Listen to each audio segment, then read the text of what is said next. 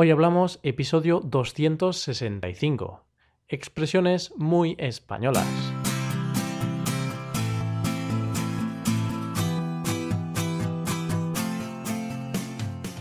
Bienvenido a Hoy Hablamos, el podcast para aprender español cada día. Ya lo sabes, publicamos nuestro podcast de lunes a viernes. Puedes escucharlo en iTunes, en Android o en nuestra página web hoyhablamos.com. Recuerda que si aún no te has hecho suscriptor premium de nuestro podcast, tienes hasta el 28 de febrero para suscribirte usando la oferta de lanzamiento. Después del 28 de febrero el precio subirá para siempre. Así que apresúrate, porque en unas semanas la oferta se acaba. Y para el día de hoy te hemos preparado un episodio de expresiones de lo más gamberras. Bueno, más que gamberras son informales, por lo que no te recomendamos que las pongas en tu examen para obtener el diploma de español. Y no es porque suene mal o porque contengan alguna palabrota. ¿Qué va?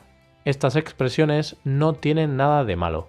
Coge lápiz y papel porque empezamos. Hoy hablamos de expresiones muy españolas.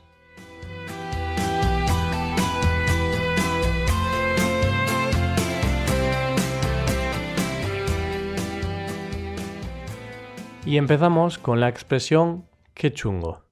Si has estado en contacto con algún español hace poco tiempo, o por ejemplo, has tenido alguna clase con nosotros a través de Skype estos días, es posible que hayas escuchado esta expresión.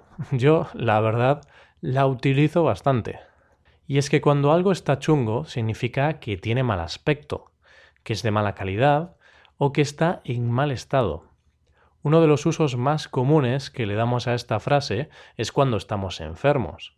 Cuando estamos resfriados, con fiebre, con dolores o con cualquier otra dolencia, decimos que estamos chungos. Como te acabo de decir, también decimos que algo está chungo cuando está en mal estado. Por ejemplo, si vas a la cocina en busca de alguna fruta, por ejemplo un plátano, y resulta que está demasiado maduro o en malas condiciones, podrás decir que el plátano está chungo.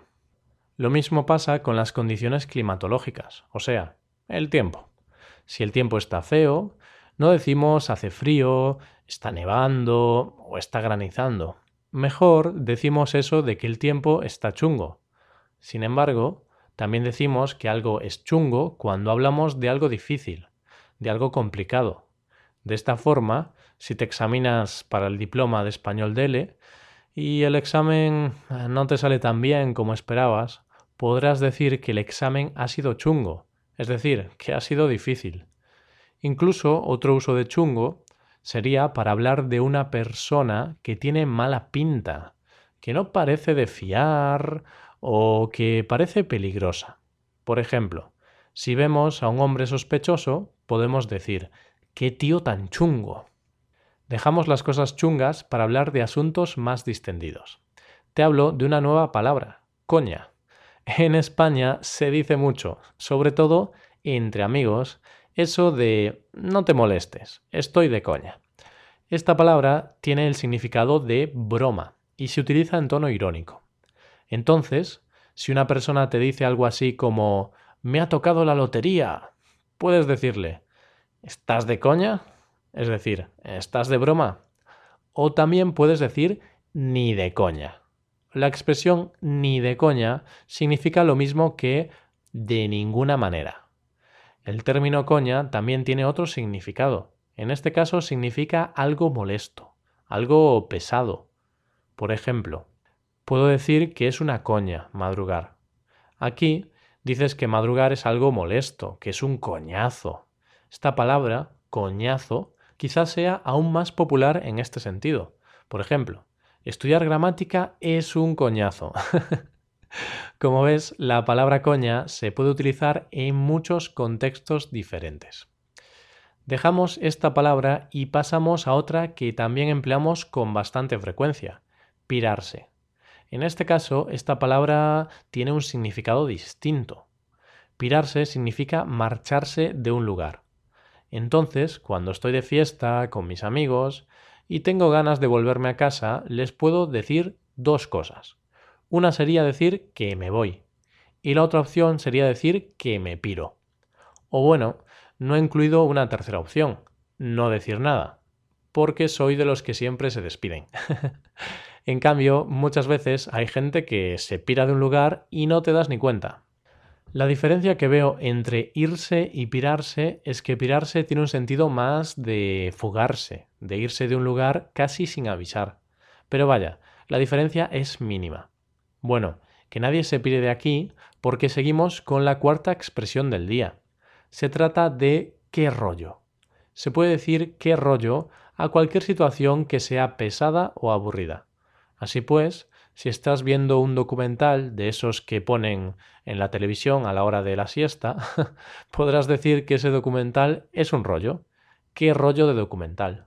También podrás decir que es un coñazo, es, un sinónimo, es lo mismo. ¿Qué coñazo de documental? Y este es precisamente el significado principal de la palabra rollo, aburrimiento o pesadez. Seguro que hay muchas cosas que son un rollo para ti. Bien, pues rollo también tiene otro significado. Un rollo es un objeto con forma cilíndrica, es decir, sabíamos cuál era el significado de un rollo de papel higiénico. Pues ahora también sabemos que si algo es un rollo, significa que es algo pesado, algo aburrido, algo como una reunión con el jefe o una larga espera en un atasco. Y es que en la vida muchas veces tenemos que vivir esos momentos tan insulsos, momentos que no nos aportan nada, momentos que son un rollo. Esas cosas, además de ser un rollo, dan un mal rollo importante. He aquí la quinta y última expresión del día de hoy, dar mal rollo. Algo que da mal rollo es algo que no es bueno, que te da sensaciones negativas. Hay veces en las que no sabes por qué, pero algo o alguien te transmite mal rollo. Seguramente te ha pasado alguna vez eso de que no conoces a alguien y desde el primer momento desconfías de esa persona. No sé, hay algo en ella que no te acaba de convencer. Bien, pues si no te fías de esa persona puede ser porque te da mal rollo. También utilizamos mal rollo cuando hablamos de una mala relación entre dos o más personas. Por ejemplo, si te peleas con algún amigo y no volvéis a hablar durante varios días. Se puede decir que hay mal rollo entre vosotros, es decir, es decir, que no hay buena relación. Hemos hablado hasta ahora del mal rollo, pero vamos a hablar de lo contrario. Vamos a hablar del buen rollo. Si algo te da buen rollo es porque te transmite cosas positivas o porque es bueno para ti. ¿Qué te parece? ¿Te da buen rollo este podcast? Esperemos que sí. Bueno, pues nosotros siempre vamos a intentar seguir con este buen rollo porque creemos que es la mejor forma de transmitir nuestra pasión por este trabajo. Y es que cualquier trabajo que se haga con buen rollo y con ganas siempre va a darnos grandes cosas. Con este buen rollo vamos llegando al final del episodio de hoy. Antes de acabar, te recordamos un día más que puedes visitar nuestra página web y ponerte al día de los nuevos servicios que hemos empezado a ofrecer desde hace unos días. Así que nada, anímate y date un paseo por nuestra web hoyhablamos.com.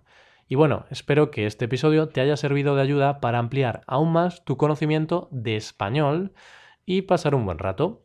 Muchas gracias por escucharnos. Nosotros nos piramos por hoy, pero nos vemos en el episodio de mañana, donde hablaremos de noticias en español. Pasa un buen día. Hasta mañana.